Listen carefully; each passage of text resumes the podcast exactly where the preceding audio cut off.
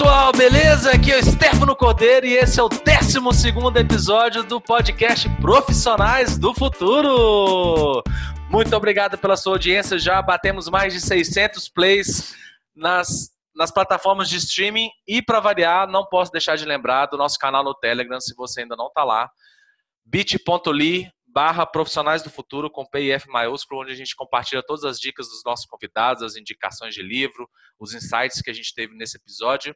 E hoje vamos falar sobre criatividade com uma das pessoas mais criativas que eu conheço, que é o Duda. Fala, Duda, se apresenta aí. Fala, Stefano, beleza? Cara, que, que honra, primeiro, participar aqui do, do podcast, e segundo, de você ter essa cara de pau, né? De falar que eu sou um dos caras mais criativos que você conhece, mas obrigado, eu vou, fingir que, que, é, que, que, é mais ou menos isso mesmo. E obrigado, obrigado. É, é sempre bom falar de criatividade e falar com, com a galera que, que a gente sente a mesma vibe, assim, é sempre ainda mais interessante. O, o podcast aqui, ele tem um, um cunho, assim, vamos dizer, profissional. Faz um pequeno resumo pra gente da sua carreira, assim, da sua vida, assim, da sua carreira, etc. Não só trabalho, mas. Eu sou publicitário de formação é, e trabalhei em algumas agências, sempre na área de criação. É, desde o segundo semestre da faculdade estagiei, então estagiei numa agência de fotojornalismo, foi meu primeiro estágio. Trabalhei na primeira posse do Lula, dentro do Itamaraty, dentro do Palácio Planalto, vi várias personalidades maneiras. Então, crachazinho comecei... de imprensa e era estagiário. Já comecei bem, fui terceirizado pela agência F da Espanha para acompanhar Olha. o príncipe, mas aí vi um monte de, de, de cara ícones mundiais. É, e aí tive uma fase freelancer de publicidade onde eu tinha meus próprios meus próprios clientes e desde 2007 eu trabalho em uma cooperativa de crédito e desde 2010 na área de comunicação dessa cooperativa, mas não fico só no emprego que paga o salário. Né? Eu já tive alguns projetos, já tive programa de TV, programa de rádio, é, podcast. É, hoje tenho um projeto nas redes sociais que se chama Pense e Se, que fala sobre criatividade nas mais diversas abordagens. E especializações, algumas a gente faz na vida aí, né? A última foi de, ser, de ter certificado, né? Aquele, aquela coisa certinha, um MBA em comunicação e marketing digital. Este é o Duda, o que vos fala. Poxa, que legal. Quando você me falou que já teve programa de TV, eu falei, caraca, ainda tem coisa que a gente nem sabe ainda das pessoas que a gente conhece, né? E eu vou e... ter de novo, hein? Fica o spoiler aí. Vai, vai, vai acontecer de novo, mas o próximo programa de TV vai ser num, num, num canalzão grande nacional. Mas vai rolar. Vamos, vamos acompanhar. Quando você tiver alguma coisa aí, um, um, um press release para a imprensa falando do, do piloto, você avisa a gente que a gente compartilha. É, por falar nisso, assim, qual que é a sua história com a criatividade? Você sempre foi criativo? Sei lá, quando você era criança você já já mexeu com música? Qual é a sua história assim com a criatividade e até por que que você gosta de falar de criatividade hoje? Cara, é, eu acredito muito na teoria do Murilo Gun. Tá, na verdade, a teoria não é dele, né? mas ele também fala muito disso, de que todo mundo nasce criativo a criança é um ser mega criativo que, com o tempo, a gente vai se bloqueando, né? vai ficando mais serinho. É, Para trás, quando eu, hoje eu olho avaliando lá atrás, eu acho que sim, eu era uma criança criativa, porque os mais novos não vão saber do que, que eu estou falando, mas o pessoal 30 a mais vai entender. Eu era o tipo da criança, por exemplo, que eu podia ficar horas brincando, sozinho, assim, sempre brinquei muito com amigos, mas assim, se fosse o caso, eu ficava a hora sozinho brincando com os meus comandos em ação, inventando as mais mirabolantes histórias. É, adorava desenhar, adorava, adorava desenhar. Tinha aquele, aquela marca de papel que termina com X, e aí fica com o pequenininho que vem só sem folhas, é o inho. Então minha mãe comprava aquele inho para mim E eu desenhava frente e verso para aproveitar a folha e poder desenhar mais. E gostava muito, muito, muito. Música sempre foi muito presente na, na minha vida. Meu pai eh, sempre. A gente acordava domingo escutando música. E eu tenho tio músico. E esse tio, inclusive, que é músico, ele é publicitário e talvez tenha sido uma das pessoas que me influenciou muito nesse ponto, porque eu ia passar férias. Eu sempre fui um cara que conversava muito na escola, mas eu era bom aluno, nunca fiquei de recuperação. Então, eu sempre viajava cedo para as férias e chegava em Salvador, minha família baiana, os meus primos sempre estavam de recuperação. Então, a primeira semana eu tinha que ficar alguns dias, tipo, um período com eles, outro período com a minha tia, ia no shopping, às vezes eu ia pro, pro trabalho do meu tio, que era uma agência dele. E aí eu vi ele fazendo publicidade, ele, ele fazia as músicas dele, fazia publicidade e fazia jingle. E eu olhava e falava, cara, isso é muito legal. E talvez essa tenha sido a maior inspiração para a publicidade. A criatividade, como eu falei, já vinha desde lá de trás. E uma coisa que eu descobri já adulto e que eu agradeço muito a minha mãe hoje é que a escola que eu estudei do prezinho até a quarta série era uma escola de educação montessoriana. E eu nem sabia que a escola era isso, porque eu nem sabia o que era montessoriano.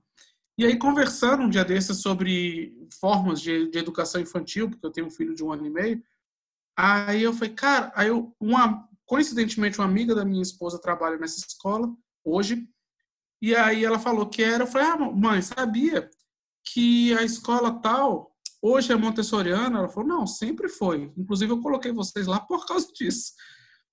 Então, acho que assim, tem alguns estímulos. A, a, a criança já nasce criativa. O que resta é a gente dar, dar alguns estímulos para que ela continue assim na adolescência e na vida adulta. Legal. É, primeiro, Montessoriana, acho que a gente só escuta quando ou vai ter filho, ou tem alguém perto que vai ter filho, a pessoa vai lá e bota uma cama no chão e você pergunta: o que, que é isso? Que eu aprendi cedo. eu aprendi cedo que minha esposa é arquiteta, e aí o pessoal começou a pedir para ela: não, faz um desenho do quarto do meu filho e tal, não sei o quê, mas assim, estilo montessoriano. Acabou que ela teve que aprender, eu aprendi por tabela. É... Entendo eu... muito bem. Como é isso? Não, eu ficava imaginando assim, ó, pra criança é ótimo, né? Mas pro pai, a coluna do pai vai pro espaço, né? Não sei. Não sei porque eu não tenho filho ainda. Mas eu acho bem legal a, a, a ideia montessoriana, assim, do, do né, da parte que eu conheço, dessa dos aprendizados e de que né, colocar as uhum. coisas no nível da criança. Acho que alguns dos nossos ouvintes já passaram por isso, né? Já têm filhos, então é... Estímulos, né? É mais uma forma de estimular. Não é que ah, se não for montessoriana, a criança não vai ser estimulada. Não. Montessoriana é só uma parte, uma das coisas que vai ser. A criança pode ser mega criativa sem nunca ter feito nada da linha montessoriana. Então... É, é tipo assim, eu até me considero criativo e lá em casa nunca teve nenhuma intervenção nesse, nesse sentido de... Mas uma das coisas que talvez contribuiu é que a gente tinha um quintal bem grande, então passava o dia inteiro brincando e tal. É, né, eu não sou tão. Na minha época já tinha televisão colorida, né? Vamos dizer assim, já tinha desenho, tinha Cavaleiro do Zodíaco, tinha videogame, eu não tinha, mas uh, eu tive um Dactar, era um, uma cópia do Atari Paraguaia. Uhum. E aí, é, mas eu não ficar, eu não tinha nem vontade de ficar jogando o dia inteiro, só lá para depois de adolescente, que eu fui morar no apartamento em Belo Horizonte, que aí até eu joguei bola na rua e tal, só que a gente vai ficando mais velho, a rua foi ficando perigosa e aí acabou que a gente... É uma pena, é uma, é uma pena. Que, em Brasília a gente tem muito isso, assim, eu vivi, eu sou de Brasília, eu nasci aqui, e essa troca, essas experiências infantis são muito legais para diversos a, a aspectos, inclusive para a criatividade. Eu também vivia na rua, brincava na rua com os meus amigos o tempo inteiro. Tive meu irmão teve um videogame, né? Eu sou o mais novo. Então, eu tinha um videogame em casa, quase não jogava porque eu queria estar com os amigos na rua. E fui ter um videogame mesmo assim, jogar um pouco mais já adulto. Para quando, né, quando tem A gente ainda joga, na verdade, né? Sim, exatamente. Então, essa experiência de quintal, como você falou, ou aqui em Brasília das quadras, é fundamental então, também. eu tenho é, um irmão da meu um tia-avô, ele ajudou na construção de Brasília, acabou ficando por aqui e montou família aqui, né? Eu tenho dois primos aqui. E aí eu lembro que eu já vim passar férias aqui em Brasília e a, a maior lembrança que eu tenho é da casa da minha dos meus tios, né? Meus tios avós, é que atrás tinha uma quadra de futebol. E, tipo, a galera ficava jogando bola lá. E se já chegava, podia ficar lá de fora, assim e tal. Era super. Cara, eu quero morar nessa cidade. Como é que tem uma quadra, tipo assim, já montada para você jogar bola e tal? Não é nada de terra, nem ficar chutando é, bola no, na garagem de casa e arrancar a tampa do dedo do, no concreto da garagem. Mas era assim, uma das maiores lembranças assim que eu tenho da minha infância é disso e assim de Brasília e também dessa vida li mais livre, né? Não que o videogame, o desenho e tal, eles eles oferecem estímulos diferentes, né? Sim. O videogame, principalmente os jogos de hoje, eles têm uma desenvolve capacidade analítica, e, muitas outras coisas. Só que essa, essa coisa da criança criar suas próprias histórias, de que se ninguém te falar o que, que você tem, eh, ninguém fala o que você tem que fazer, a pessoa vai lá e cria, né? Tanto que quando a criança está pequena, você pergunta, tipo, ah, o nome do seu filho é João, né? É, é, Oi, João. João não, eu sou o super-homem. Tipo, e aí ele passa o dia inteiro achando que é o super-homem. Ninguém falou com ele, hoje você é o super-homem. Ele, na cabeça dele, falou assim, hoje eu sou o super-homem. É, e uma das coisas que eu acho fundamental para a criatividade é justamente a gente não ter que ficar é, definindo as coisas ou defendendo uma coisa ou outra. Ah, não, ó. E que a gente mesmo já fez isso aqui, tipo, oh, não, eu, eu brincava fora, mas não tem nada a ver, o videogame não é tão mal assim. Nada é 100% bom, nada é 100% ruim. É, as, os extremos são ruins você apreciar com moderação, seja o que for, é interessante justamente pela diversidade de experiências. E diversidade é fundamental para a criatividade. É, não, sim, concordo. É...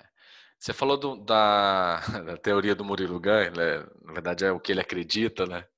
De que a gente nasce criativo. Isso aí tem muito na, Inclusive, até o último episódio, né, a, Deb, a Débora compartilhou que ela é pedagoga e essa, essa aquisição de conhecimento, tem muitos teóricos aí dessa área, né, o, o Piaget acreditava que a gente tinha, nascia com quadro branco e tudo era produzido ali, vamos dizer, on the fly, né, enquanto a gente crescia e tal, mas independente da, da teoria que, que a pessoa acredita ou segue, etc., se é que né, as pessoas param para pensar nisso, é, uma, uma coisa que é fato é o seguinte: é, fizeram aqueles, um experimento é, com crianças de pré-escola e perguntavam, entravam numa sala e perguntavam assim: quem aqui sabe cantar? E aí quase todas, era assim, 90 e tantos por cento das crianças levantavam a mão falando que não, a gente sabe cantar e etc. E aí, tipo assim, a criança de 5, 6 anos. E aí chegava no final do, do da, ali do, eu falar do primeiro grau, eu não sei nem qual é o nome que tem mais hoje, né? Mas é... Na minha época era oitava série, né? O oitava, Isso, era, é, na época era oitava, lá na Agora oitava série. Ano. Agora nono ano. Meu avô falava ginasial. é, perguntaram a mesma coisa, assim, né? Alunos que estavam entrando para o ensino médio, quem ali sabia cantar, sei lá, três pessoas levantavam a mão. Né? E, então, ou seja, aconteceu alguma coisa ali naquele naquele período. Né? Tem um outro teste científico mais até mais, mais pesado sobre isso, que é o da eles fazem teste mesmo de criatividade e tal, e realmente as crianças se saíam melhores do que os adultos da área de criatividade. Então, assim, não só adultos comuns, assim, mas quem trabalhava com isso e tal. É... Qual que você acha que são os principais bloqueios, assim, ou é, obstáculos que as pessoas acabam enfrentando que tira essa criatividade que, que é nata, né? Em alguns, eu acredito que alguns mais, outros menos, mas todos são criativos é, em alguma medida. Eu acho que o principal deles é o julgamento. As pessoas não gostam de ser julgadas, sentem-se mal de ser julgadas e muitas vezes nem vão ser julgadas, mas acham que vão ser e deixam de fazer as coisas por causa disso. Então, isso, para a liberdade criativa, já é horrível, horrível. É, um outro ponto é, que acontece muito na infância é de você bloquear a imaginação mesmo. A criança, por exemplo, está brincando com alguma coisa e o adulto chega e fala: Não, você está brincando errado, deixa eu te mostrar como é que faz. Oi, quem disse que ela quer fazer como é que faz, né? Entre aspas aí. É, na verdade, ela está inventando uma forma de brincar, uma forma nova de brincar com aquilo ali. E ela não tem esse preconceito das coisas, então ela se permite fazer as coisas sem medo de ser julgada. E quando a gente vai crescendo, que vem é, esse medo de julgamento, esse, essa vontade de fazer, de se sentir parte de um grupo e que se eu fizer diferente, talvez vão me olhar de uma forma diferente, eu não vou poder participar de tal grupo, então eu tenho que fazer igual a eles. E até mesmo o nosso sistema educacional é, como um todo, assim, né? É, existem exceções, escolas que trabalham de forma diferente, mas num todo é um sistema que, que foi né, um sistema prussiano, que foi feito na época da Revolução Industrial e que era para que as pessoas fossem iguais e todas capazes de trabalhar numa linha de produção de indústria. Então, a meta é que todo mundo seja mediano. Você saiba o básico de muita coisa, mas não se desenvolve em lugar nenhum.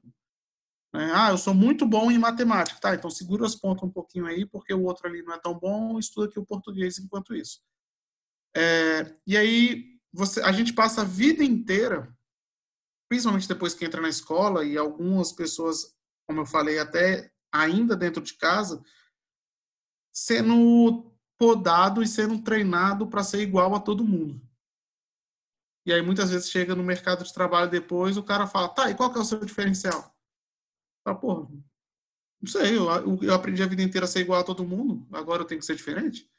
Então, é, eu acho que, que esses são os principais que pegam, assim, né? Que são mais gerais. Tem muito bloqueio individual, assim, de uma pessoa sofrer uma, uma coisa específica e tal.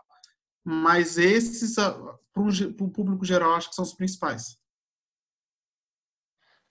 É assim, acho que até o exemplo que eu dei era um pouco sobre o julgamento, né? Que, a, que a, criança vai crescendo e aí chega ali no ensino médio, não quer pagar mico, né? Vamos dizer assim, não quer fazer feio na frente dos outros, tem medo de ser julgado. Eu vejo um outro que é meio que também de julgamento, mas é, é o medo de errar, né? É o medo de fazer alguma coisa errada, tipo sair da conformidade, né? Igual você falou da escola prussiana. É... Ah, tipo assim, tem uma época da nossa vida que a gente não quer ser diferente. É, é, o que você falou, né? A gente quer ser aceito num grupo, etc. Principalmente na adolescência, né? É, principalmente na adolescência, né? Que, que, que aflora mais essa questão de, de, de comunidades, de tribos, né? E mesmo que você queira ser diferente, você vai, achar, você vai tentar se encaixar numa tribo que seja sua, né? Ah, eu quero ser hipster, eu quero ser hippie, eu quero ser. É perde um pouco da autenticidade, né? Acho que muito de criatividade também tem, tipo assim, aquele seu toque, né? E, e aí, igual você falou, assim, tipo, você chega numa entrevista de emprego e qual que é o seu diferencial? Não sei, porque eu tô tentando fazer o que todo mundo já faz com qualidade, tipo assim, meu diferencial é qualidade, eu faço melhor do que as pessoas, mas eu não faço nada de diferente, né? E assim, do que eu vejo da minha vida, assim, eu tenho é, dois bloqueios, assim, grandes. O primeiro é de errar mesmo, é esse de, de, de ser julgado como, como, como uma pessoa que errou, que tentou alguma coisa diferente, não conseguiu. É, inclusive, até para esse podcast mesmo, eu pensei 10 mil vezes, e aí teve um dia que, ah, quer saber? Eu vou fazer. É, apertei o botãozinho ali do não tô nem aí, né? Do não tô ligando. E, e, acabou que eu me descobri assim, tô gostando pra caramba e tal. As pessoas não sabem, mas eu já até gravei vinheta para uma rádio, tá? Não contei nada para ninguém, mas é, é, um outro projeto que, que, que, que talvez saia aí, então é, Aí tá, aí tá vendo esse bloqueio de julgamento. Eu não contei nada para ninguém que eu gravei uma vinheta para uma rádio do programa. Então, assim, eu não quero que as pessoas me julguem, tipo, ah, virou radialista e tal, não sei o quê. Mas é, eu também tive um exemplo que foi do meu pai, meu pai é radialista. E aí, formado em comunicação lá em BH e tal. Sempre trabalhou com rádio, passou muito tempo fora. A gente sabe que, apesar do que parece, rádio, rádio, publicidade, muita coisa que a gente acha que a pessoa é famosa, na verdade é só famosa, porque né, não sustenta e nem, nem dá dinheiro até para o básico, assim. Então, é, eu tenho essa veia, assim, radialista e tal, mas eu sempre me julguei, eu me julguei muito, igual você falou, às vezes a pessoa nem, nem sofreu o julgamento, mas é, pré-concebeu na cabeça dela de que ela vai ser julgada se ela tentar alguma coisa, ela acaba seguindo um caminho mais, vamos dizer, normal, né?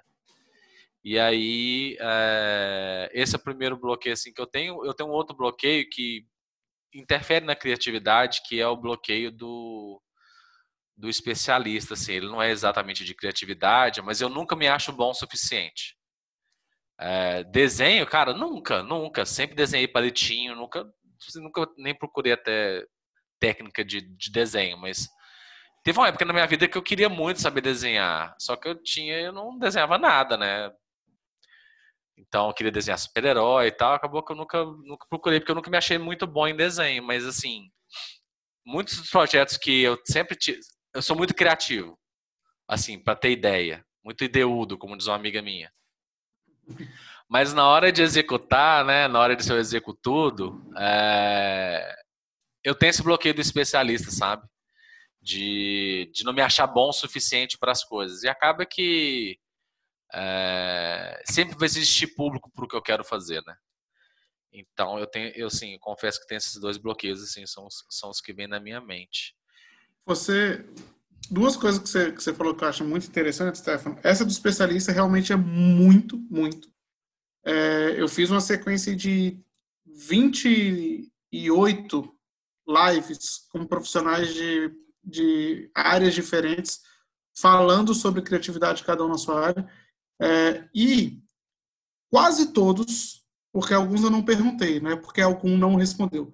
Mas todos para quem eu perguntei, melhor colocar assim, falaram que, principalmente no começo dos seus projetos, não, é, demoraram para realmente fazer porque não se sentiam bom bastante, etc, etc. Entre eles, sei lá, uma blogueira de moda que hoje tem mais de 3 milhões de seguidores no Facebook, é, artistas consagrados, é, humoristas tal. Então, isso é muito sério.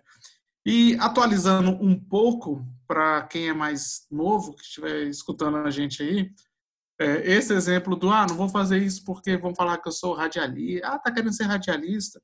Hoje é o blogueirinha, né?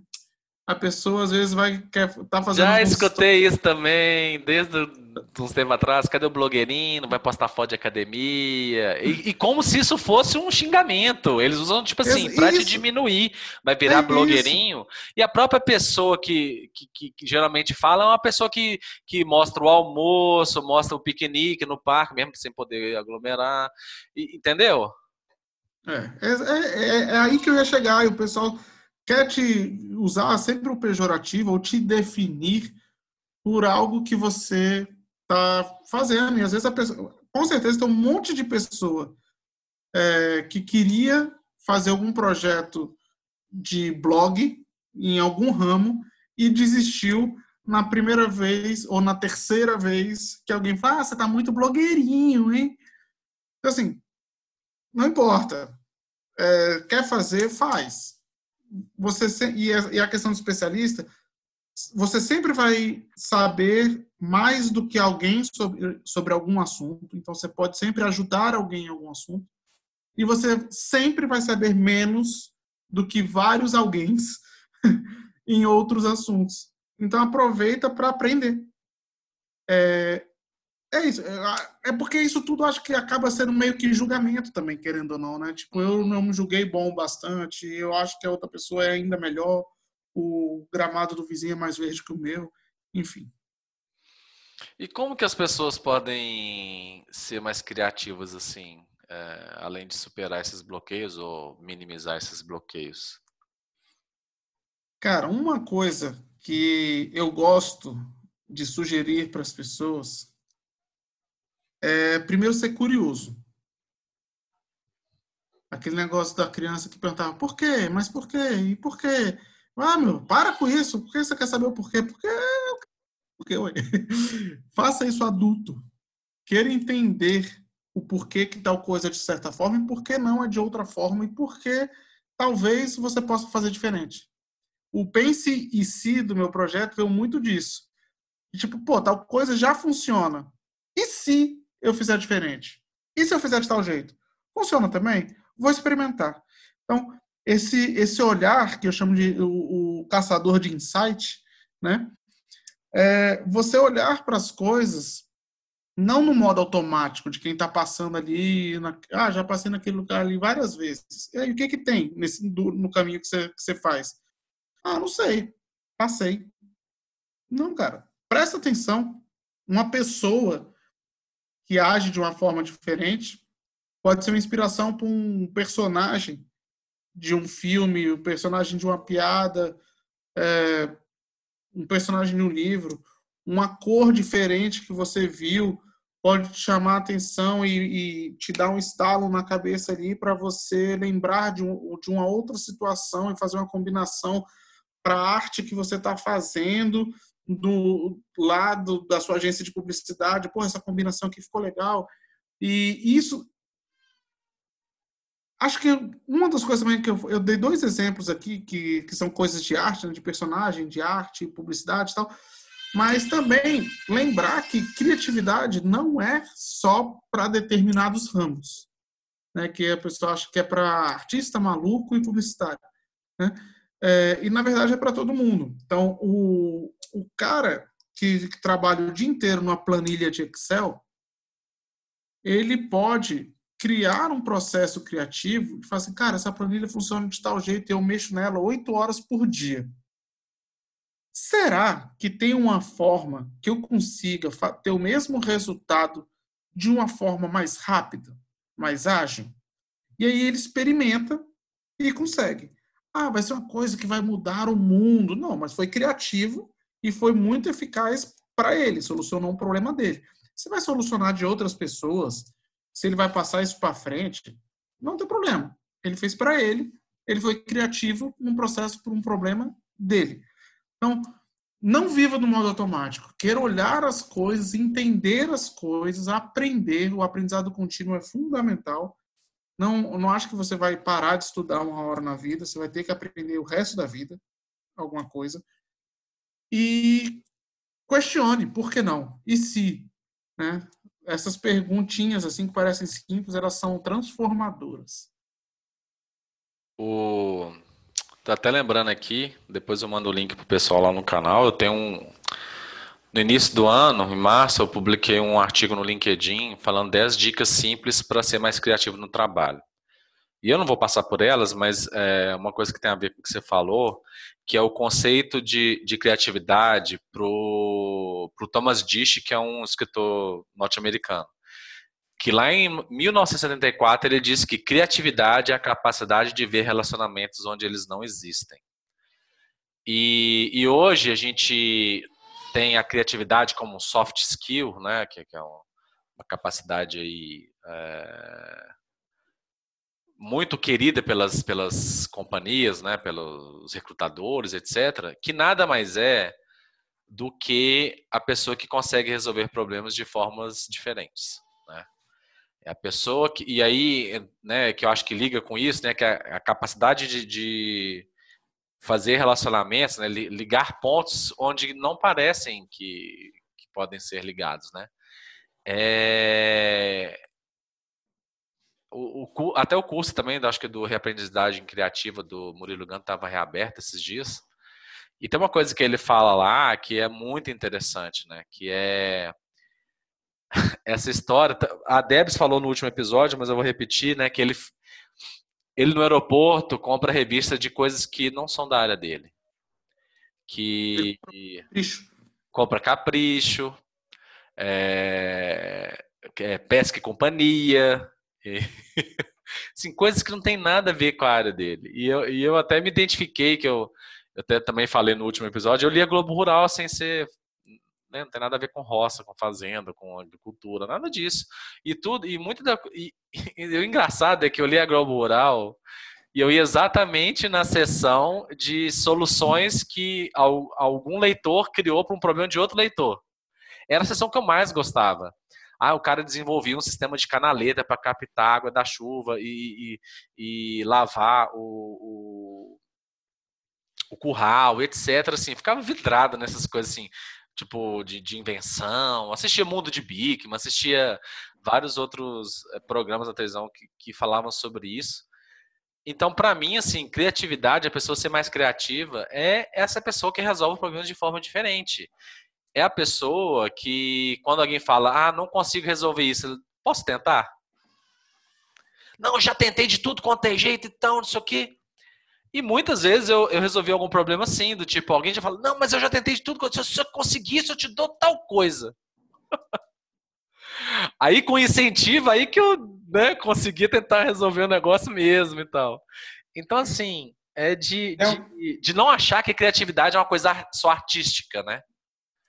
é, que é uma produção de, de alguma coisa artística, na área de música, é, pintura, né, artes plásticas, etc. Assim, criatividade é resolver problemas de forma diferente. E quando... a... Pode falar, desculpa. A definição do Murilo Gun para criatividade, porque criatividade tem diversas definições, né? Ele fala que a criatividade é uma ferramenta para soluções de problemas. Então, se todo mundo tem problema, todo mundo pode ser criativo, ou todo mundo deve ser criativo. E o que tem a ver também com o que a gente estava falando, a definição que normalmente é a que eu mais gosto, é do Marcelo Minuti, aqui de Brasília, que ele fala que criatividade não é olhar para onde ninguém olha, mas olhar para onde todo mundo olha e ver o que ninguém vê. Então, essa questão de olhar o problema que o pessoal não está conseguindo resolver, tu fala, tá, então calma aí, vamos olhar de uma forma diferente aqui, vamos resolver de outro jeito. Vocês estão batendo aqui e tá vendo que não vai dar certo? Então, beleza, vamos pro lado de cá. Né? O Einstein falava que insanidade é você querer resultados diferentes fazendo a mesma coisa. Né? Então, tudo a ver com solução de problemas e criatividade. É, e, tipo assim, o que você falou aí de, de, de planilha, né? Você tá mexendo numa planilha e tal, muitas coisas assim que dependendo do cenário, é, acho que não existe um consenso sobre isso, mas a ah, liberdade é quando você tem. Ó, criatividade é quando você tem liberdade. As soluções mais criativas que eu tive tinham restrições, principalmente de orçamento. Quando a pessoa fala, você tem que resolver isso e eu não vou te dar nada para você resolver. É, e lá no, e, e no trabalho, assim, nas empresas que eu trabalhei, geralmente era assim, eu tinha que resolver com Excel mesmo. Então, assim, tem gente que cria jogo dentro do Excel, então o cara não quer gastar programando. Ele, ele vai lá e cria um jogo dentro do Excel, assim, sem, com programação quase zero. E, e muitas das coisas que, ah, estou precisando de alguma coisa, assim, para automatizar e tal. Eu trabalhei muito com automação de processo, de, de, de né, automação em geral. Então, assim, muitas pessoas falam, mas o que, que eu preciso aprender para programar? Cara, faz no Excel. Se você conseguir fazer isso no Excel ou no Access, em alguma ferramenta que apesar de não ser de graça, quase, quase todas as empresas têm, quase todo mundo tem. Se você conseguir fazer isso, depois você compra o programa, é, cria o programa de verdade e tal. Mas tenta fazer resolver isso no Excel com, com uma coisa que você tem assim na mão e etc. Então, assim, é, criatividade não é só coisa artística, né? Criatividade é o que a gente está falando de resolver problemas de formas diferentes, ou olhar para a mesma coisa que todo mundo já olhou e tentou resolver, ou olhar para alguma coisa que ninguém viu, mesmo estando né, é, de frente para o pro problema e tal, não só problema de negócio, né, problema da vida e, e, etc. É de ser essa pessoa que conecta esses pontos. E essa é uma, e essa é uma habilidade muito necessária num, num profissional, não só do futuro, como de hoje também. Eu já falei aqui que uma vez eu procurei uma. Eu estava olhando umas vagas e porque as pessoas, né, criatividade, resolvedor de problemas e tal, mas ninguém nunca anuncia uma vaga como precisamos de um resolvedor de problemas, né? Sempre é, tem a ver com, algum, com alguma graduação, etc. E eu achei essa vaga, que era de analista financeiro, mas lá no escopo da vaga, estava escrito assim, olha, na verdade, é só porque a gente queria pessoas muito analíticas, mas a, a sua atribuição vai ser resolver problemas de uma semana. Nós vamos te dar um desafio e toda semana você vai resolver ele. E cada semana vai ser um desafio diferente e tal. Eu achei muito legal. Só que resolvedor de problemas ninguém procura no, no LinkedIn, no, nos sites de vaga, né? Ninguém acha esse tipo de, de vaga assim. Apesar de ser uma coisa que está sendo muito buscada hoje em dia. E por falar em, em, em ambientes de, de, de processo, de rotina, né? A gente trabalha em duas instituições que mexem com coisas muito processuais, né? Que, e legais e de, de regulação também, né? O banco é muito é uma instituição altamente regulada e, e a sua empresa também, de certa forma, tem, isso, tem refletido isso nos processos dela. É, e, né, e cooperativa muito mais, né? Cooperativa, todo mundo é dono e, e, e tá todo mundo de olho para ninguém fazer nada errado, né? É, assim como então, o banco, o Banco Central regula a gente, a gente ainda tem a regulagem do, dos cooperados, né, dos associados. E como é que faz para ser mais criativo num ambiente desse que tem uma, um processual muito pesado, legislação pesada e, e, uma regulação assim é, quase que sufocante? Liberdade, ousadia e alegria. Deixa eu te falar por quê. É, concordo muito quando você fala que as pessoas falam que só tem criatividade se tiver liberdade, não é bem assim, sempre tem algum empecilho e tal. É, mas mesmo concordando com isso, num, num, curso, por exemplo, que eu fiz, que é um, um, mix de experiências que eu tive, de palestra que eu dei, enfim, é, eu coloco a criatividade com três pilares. O primeiro deles é a liberdade. Mas a liberdade que pode ser a, a sua liberdade mesmo. Você se permitir fazer. E aí eu vou dar um exemplo é, prático do meu, do meu trabalho. Eu trabalho na parte de comunicação e eu faço boa parte das artes para essa empresa. Já tive gerentes que falam, Duda, você é o criativo, faz e a gente vê o que, que faz. Mas já tive também gerentes de falar assim, o quê? Propor isso aí? Não. Isso aí tá moderninho demais. Tá... Ah, se você quiser, você que vai lá mostrar para o presidente. E eu vou te falar que boa parte das ousadias passaram e foram aprovadas. Por isso que eu falei da liberdade, ousadia e alegria, né? Que é a liberdade de você se permitir fazer a ousadia no sentido de você se permitir fazer diferente do que sempre tá, foi feito, do, ou do que todo mundo acha que, é, que tal pessoa vai querer que seja feito daquela forma. E a alegria no sentido de você curtir o que você está fazendo. Você tem que curtir o que você está fazendo, não tem jeito, você tem que gostar. Até porque, como a gente falou, você tem que aprender a vida inteira. Então, assim, eu não faço, quando eu falo uma coisa ousada, uma pessoa olhar e falar, ah, sei lá, olha um ar e fala, ah, é essa que você está chamando de ousada? Olha como é que era antes. Assim, é a ousadia dentro do, do conhecimento e a informação que eu já tenho do cenário em que eu estou inserido. Então, assim, você quer fazer o super diferente e a pessoa que aprova é muito quadrado, faz um primeiro um que é um pouquinho diferente, planta semente, depois faz mais um pouquinho, e se for, um, e se for em questão de mercado, mostra resultado. É, não é isso que eles querem? Então mostra resultado. Mostra que vai chamar mais atenção. Então, vai. É isso. Então, liberdade, ousadia, alegria e persistência. Paciência, né? Porque vai aos poucos. Se você acha que não dá para revolucionar muito rápido, faz um pouco diferente. Daqui a pouco, diferente mais um daqui a pouco você está totalmente diferente do que era antes. Eu acho que a parte da criatividade, e aí é, tem gente que vai falar que é utopia do Duda, mas eu realmente acredito nisso, ela, nesse ponto, é, vai muito mais de você do que da empresa mesmo.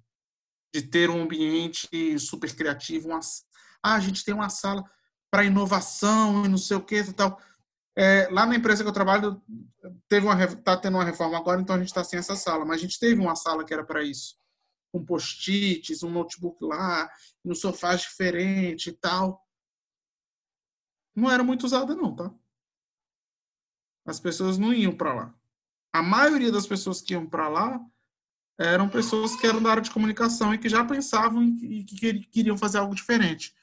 Ah, então, mas tá certo, é, são essas as pessoas que tinham que usar mesmo. Não. A gente é uma empresa financeira.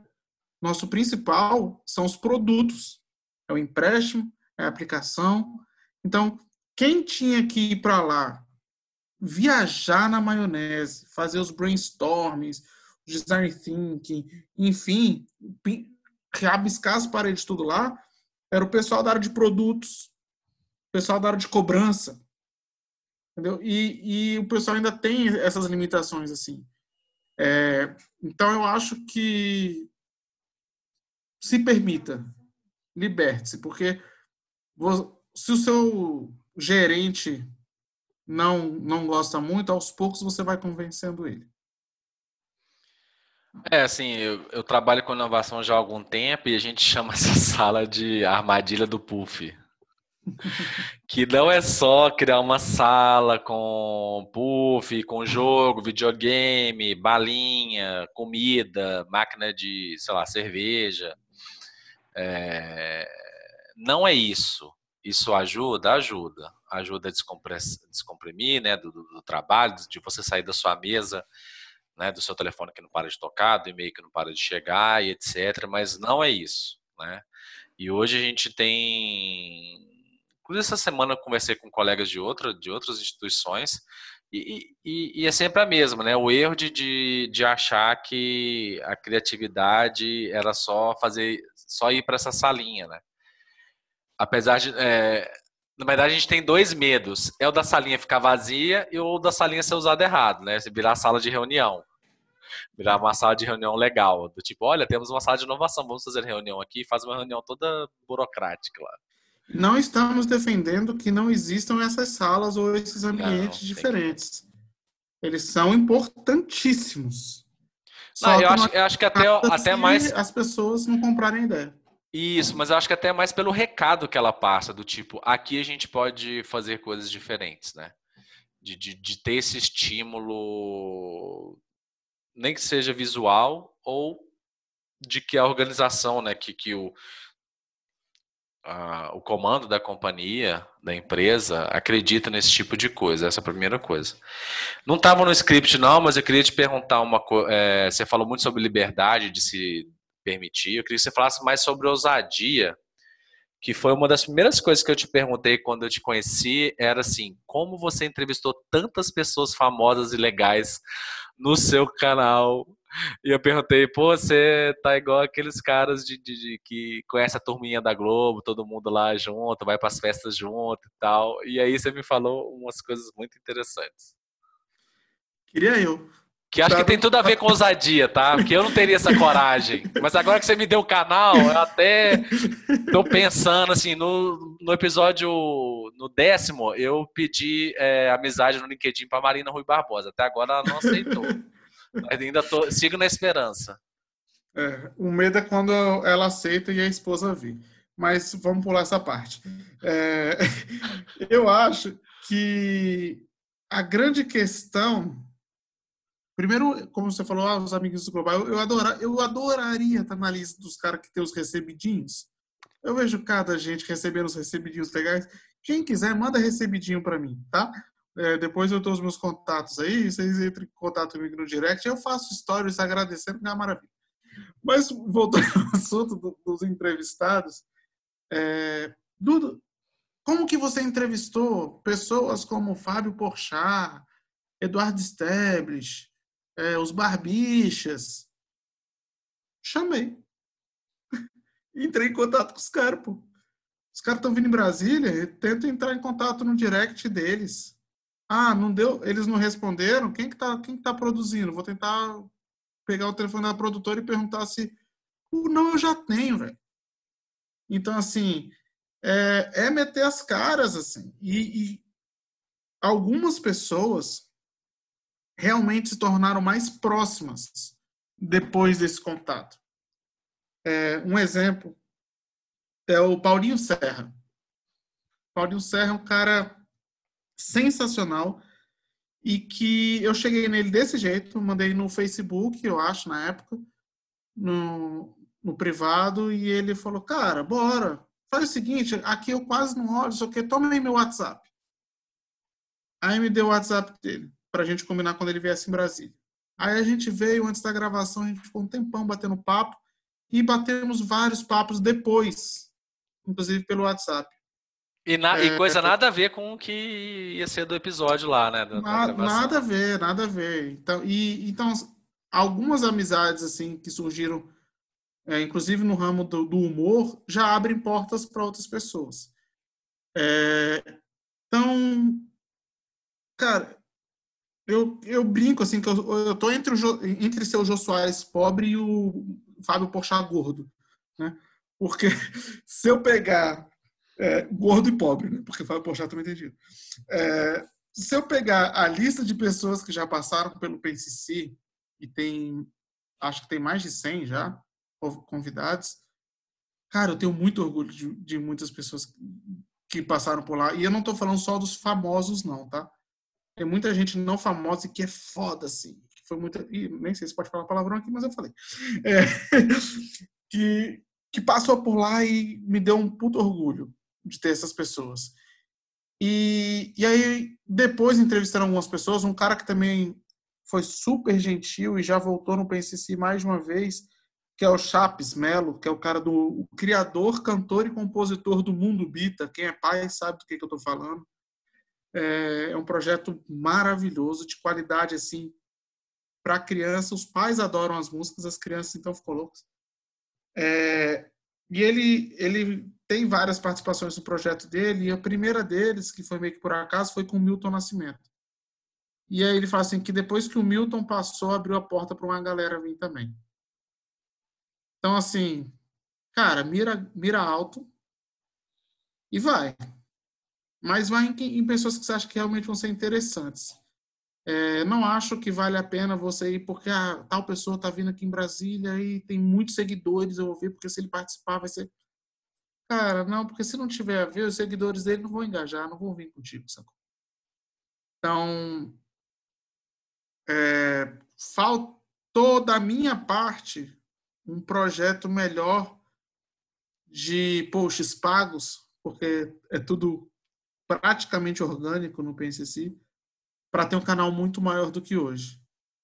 Mas foi essa cara de pau de chamar as pessoas que fizeram com que eu aprendesse muito, conhecesse muita, muitas pessoas legais e tivesse muita experiência bacana. E vão vir mais, vão vir mais. É, eu tenho alguns nomes aí que que estão para participar quando voltar com tudo o projeto agora e alguns nomes que as pessoas falam, ah, isso é impossível, você nunca vai conseguir. Eu falo, é esses que eu quero. Então, vou pensar, pensar grande, pensar pequeno dá o mesmo trabalho. Ah, escrever então, uma mensagem no, né, no Instagram, LinkedIn, etc., dá o mesmo trabalho também. Inclusive, é até menos, você copia e cola e troca só o nome. Oi, fulano. e eu me divirto muito fazendo, a coisa que me faz muito bem. Aí vem a parte do ousadia e alegria, né? A alegria. Eu gosto muito de fazer o, o, o PCC. É, eram três, por exemplo, eram três vídeos por semana, né? O PCC agora ele está passando por uma reformulação porque é uma equipe. Eu, eu faço as artes, eu gravava, eu editava, né? então era bem complexo. E eram três vídeos por semana, além de dois outros posts. E então assim, toda quarta-feira tinha um vídeo de conteúdo meu. Então tem mais de 100 vídeos de conteúdo do Duda falando de criatividade nas mais diversas abordagens. Algum insight, algum lá no YouTube. No YouTube. É, no Facebook também, mas no YouTube é mais fácil de achar. E essa questão dos vídeos. E, e aí vai o que eu falei da, do caçador de insight. Tem vídeo lá que eu tirei um insight de criatividade de um filme, sei lá, Doutor Estranho. Saí do cinema e eu, eu falo que você não tem que ser um psicopata. De, de todo lugar que você vai, você vai, ai meu Deus, tem que sair daqui com algum insight, que senão eu não aproveitei. Tem que ter uma revelação divina aqui é, nesse negócio. Eu tenho que mostrar que eu sou bom nisso aqui. Não, porque senão você não vai se divertir em lugar nenhum. Vai tudo virar obrigação e vai ser um saco. É, eu adoro, eu sou fascinado por super-heróis. É, li muito quando era moleque. Adorei que a Marvel começou a fazer filmes de, de qualidade. Acompanhei todos dessa primeira fase até o, o, Endgame, eu tenho todos os Blu-rays em casa. Comprei mesmo, porque fiz questão de ter. Enfim. É, então, assim, eu ia pro filme para me divertir, prestava atenção na história, achava ótimo. Acabou o filme, no carro, dirigindo, ou às vezes conversando com a esposa tal. Assim, cara, o que, que eu posso tirar de insight? O que, que tinha lá que eu posso falar e, e, e que eu posso trazer para minha vida, principalmente? E aí eu trago para mim e compartilho com as pessoas. Então esse esse olhar diferente que a gente que a gente brinca, que a gente fala, mas que eu acho que realmente faz muita diferença. Que legal, cara. Eu acho que assim, você deu muito exemplo do que você acredita, né? Do liberdade, ousadia e alegria. É, aqui o podcast também é um, um Eucast. a gente faz tudo e, e eu continuo porque eu, eu, eu tenho alegria no que eu faço, sabe? se fosse um negócio obrigado, sei lá, um projeto de faculdade, sei lá, alguma coisa assim, eu não ia continuar. Ia fazer o primeiro episódio, o segundo, talvez, e ia parar. E, e eu gosto muito desse seu exemplo de ousadia, de, de, de chamar as pessoas para o seu programa e etc. E tem tudo a ver com o décimo episódio que foi sobre network na real, que é quando você for se conectar com as pessoas, é, tenha certo qual, o que valor que você gera para elas ou o que, o que qual o valor que elas geram para você, né? Não chame não chame uma pessoa para o seu projeto, por exemplo, do PNCC, que é mais voltado para criatividade, é, só porque a pessoa é famosa, sabe? É... Não, não, não, tem nada a ver e tipo assim, aí você vai querer não perder a oportunidade porque a pessoa está em Brasília ou porque sei lá, você conhece alguém que conhece ela e ela né, um, é um, um grande contatinho, vamos dizer assim. E aí, sabe? E, e, essa segunda coisa que você falou sobre curtir o momento e tal, se você tem isso como trabalho, de nossa, preciso tirar um insight daqui. É, outro, outro, como é que fala? Making off do podcast aqui. Gente, eu escuto o podcast umas três vezes eu, enquanto eu tô gravando, eu não fico anotando o que, que ele tá falando para eu já gerar insight, porque se eu quisesse otimizar, realmente eu ia estar tá aqui anotando aqui no, no, no bloco de notas ou, ou, na mão assim, que aí eu não precisava nem escutar de novo, era só botar vinheta e, e subir. Mas não, eu escuto depois para entender o que ele falou, né, o, o entrevistado e etc. Então, assim, curta o processo, né, de criatividade. Não tenta já sair com a resposta na ponta da língua na primeira vez que você encontra e tal. Esse é até um outro dica de, de criatividade, assim. Vai dar uma volta, vai fazer uma caminhada, aí você volta para resolver o problema ou né, criar alguma coisa nova. Não, não Acho se permita, que... né, é, refletir sobre o assunto. É, dois, dois pontos que eu acho legal, do, legais do que você falou aí. É, um é esse momento eureka né? Que muita gente não sabe o que que já ouviu falar, mas não sabe exatamente o que, que é, né? É, deram um, o desafio, né? Incumbiram o cara de descobrir se a coroa era realmente feita de ouro. O Arquimedes. É, e ele não fazia a menor ideia de como ele ia resolver isso. E ele ficou pensando, pensando, pensando, pensando, pensando de diversas formas. Ele não podia derreter, ele não podia tirar um pedaço, ele não podia, como eu não posso raspar. O que, que eu vou fazer para provar que isso aqui é de ouro? Como eu faço? Cara, na boa, tô cansadaço. Ele tentou Essa... calcular pela área da coroa, né? Medindo é... a coroa, só que a coroa é toda zoada na, de, de é... formato, né? Essa é, é, é a, a, versão resumida e, e popular, né? O cara ficou cansadaço e falou assim, cara, na boa, vou dar uma relaxada, não tô aguentando mais, a cabeça tá explodindo, não vai ter jeito. E aí ele foi entrar na banheira e na hora que ele entrou na banheira cheia de água, a água subiu. E aí saiu peladão, gritando, eureka, eureka, é, tipo, achei a solução. E aí, né, colocando, saberia a densidade da, do ouro, que aí levaria a água para cima, enfim. Então, no momento que ele se distraiu, a ideia veio. Não adianta você ficar muito bitolado e ter uma obriga se sentir muito obrigado a fazer uma coisa. Cara, não está fluindo. Não é que você tem que esperar um momento eureka para sempre. Você tem que estar preparado o tempo inteiro. Você tem, eu falei, estudar, juntar repertório, para você ter aquela informação ali. E aí você está se esforçando. Mas você está se esforçando, está se esforçando, está se esforçando. Não está saindo, cara, distrai. Pega um. E não, é, ah, no trabalho não vou sair andando. Tá, mas então faz um, um outro serviço. Faz uma outra coisa. Sai daquele ali, faz outra coisa. Que essa ideia vai vir. É, a cabeça precisa de descanso. Precisa. Isso é fato. E o outro ponto, que eu acho que é muito a ver com o que a Deb falou também no episódio passado, é, e que ela fa fala disso na vida, né? Que é de você fazer, né? Do culto, fazer você mesmo. E a perestroika, por exemplo, fala muito do vai lá e faz. Muitas vezes a gente espera um cenário perfeito para fazer alguma coisa. Então, muitas vezes algumas pessoas falaram: "Cara, mas seu canal ainda é muito pequeno, você vai mesmo falar com tal pessoa?" Eu falo: ah, "Quem vai julgar se ele tem que participar ou não é ele." eu quero. Você já está decidindo por ele, né?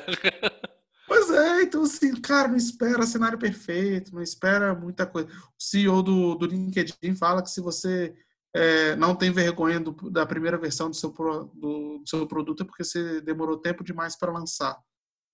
Cara, e é isso.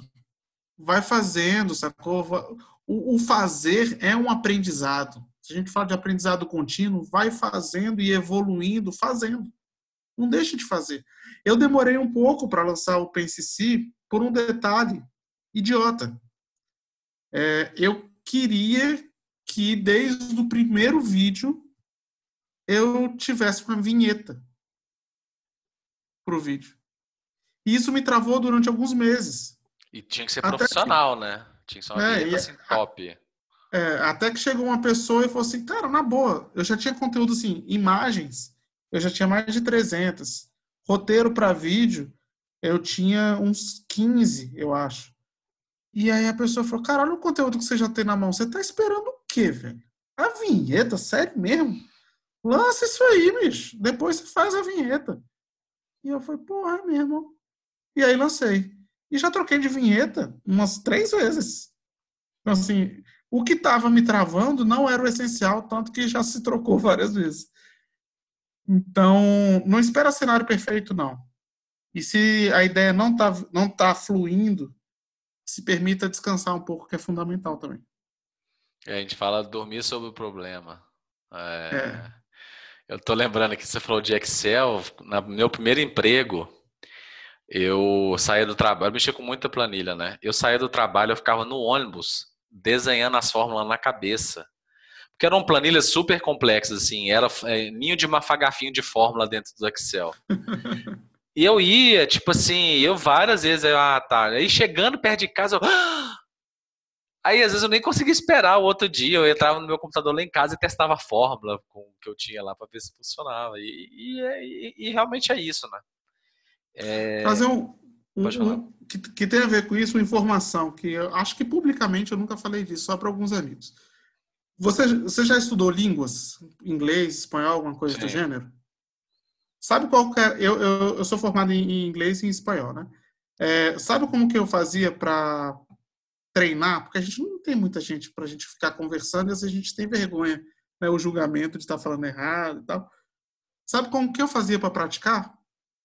Eu andava muito de ônibus e eu ia, o planejamento que você faz na sua cabeça, cara, hoje eu vou falar para mim, eu tenho que ver com a minha mãe tal coisa, tal coisa, tal coisa, chegar no trabalho, eu tenho que fazer isso, isso, isso.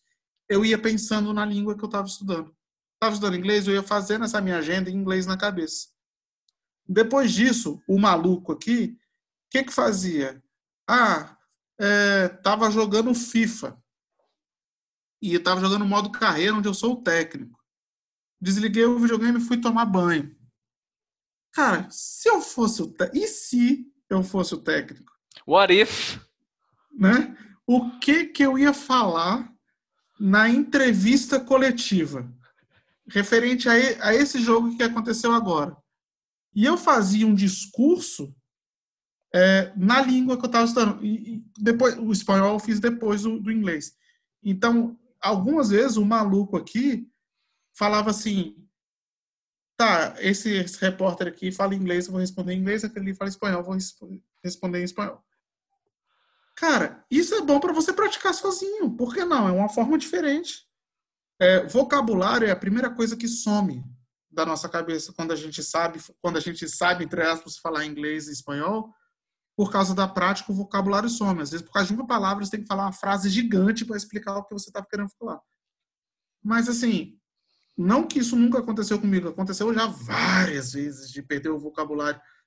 Mas, olhando pelo lado positivo, nas viagens que eu fiz, oh meu Deus, super viajado. Não, mas tipo, as poucas vezes que eu viajei, é, eu me virei muito bem, tanto no inglês quanto no espanhol.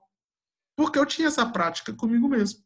Assim, são coisas pequenas em processos diferentes que você se permitiu fazer e que solucionou algum problema que você tinha. Eu não tinha com quem conversar em inglês e espanhol. Eu conversava comigo mesmo. Realmente você é um cara diferenciado. Não, e eu tô pensando aqui, e aí te deu a oportunidade de ser correspondente de uma TV espanhola na posse do Lula. E como primeira oportunidade de trabalho aí depois da. Aliás, ainda na, na faculdade, né? É. Essas coisas vão se interligando, assim, eu acho que eu não, eu não fazia isso exatamente que você fazia, mas eu, eu me forçava eu me forçava a pensar em inglês, eu me for, eu faço anotações em inglês às vezes. Quando eu tô vendo aparece em inglês, para que que eu vou ficar, sabe, traduzindo e ainda escrevendo em português? Eu geralmente anoto em inglês, como a maior parte das coisas que que eu consumo está em inglês, então é bem mais tranquilo e, e, é o que você falou, né? A regra a gente sabe, mas se falta vocabulário, é uma volta que você tem que dar para explicar uma palavra. Aí a pessoa fala assim: você quer dizer isso? Ah, você falou três parágrafos, você queria falar janela? Era isso que eu queria falar. Então, tipo... ai, ai, mas está chegando a hora, infelizmente, uh, ah, tá de, de dizer tchau. Aqui agora é o nosso momento de vender o seu jabá. Você já falou muito dos projetos, eu queria que você falasse agora é, como as pessoas te encontram, é, o, que, o que é esse projeto, né? Para a gente poder indicar para o pessoal te acompanhar nas redes sociais. Primeiro, já agradecer aqui, valeu o convite. É, como eu falei no começo, conversar com pessoas que têm a mesma vibe é delicioso. Então, me chamem sempre. É, o PCC, ele é um projeto, para ele nasceu para falar de criatividade é, nas mais diversas abordagens. E hoje ele, o foco continua sendo criatividade, mas ele vai um pouquinho além, ele vai para o pensar diferente. É, a gente tem um tem hashtags que eu uso desde a primeira temporada, começou em 2015 o projeto, é, e que hoje estão estampadas nas artes das testeiras do Facebook e do, do YouTube, que é pensar diferente para fazer diferente e aí fazer a diferença. É, eu acho que a gente precisa precisa muito disso e eu de forma ousada e humilde quis fazer a minha a minha parte nisso aí. Esse projeto surgiu quando eu tinha 10 anos de formado. Eu tinha, sentia que precisava fazer algo e fiz além do meu emprego. Se eu não conseguia fazer o que eu queria fazer exatamente, gostava muito do meu emprego, mas não era ali, resolvi fazer o projeto, que é o Pense e Si. Projeto que está no YouTube, está no Facebook, está no Instagram.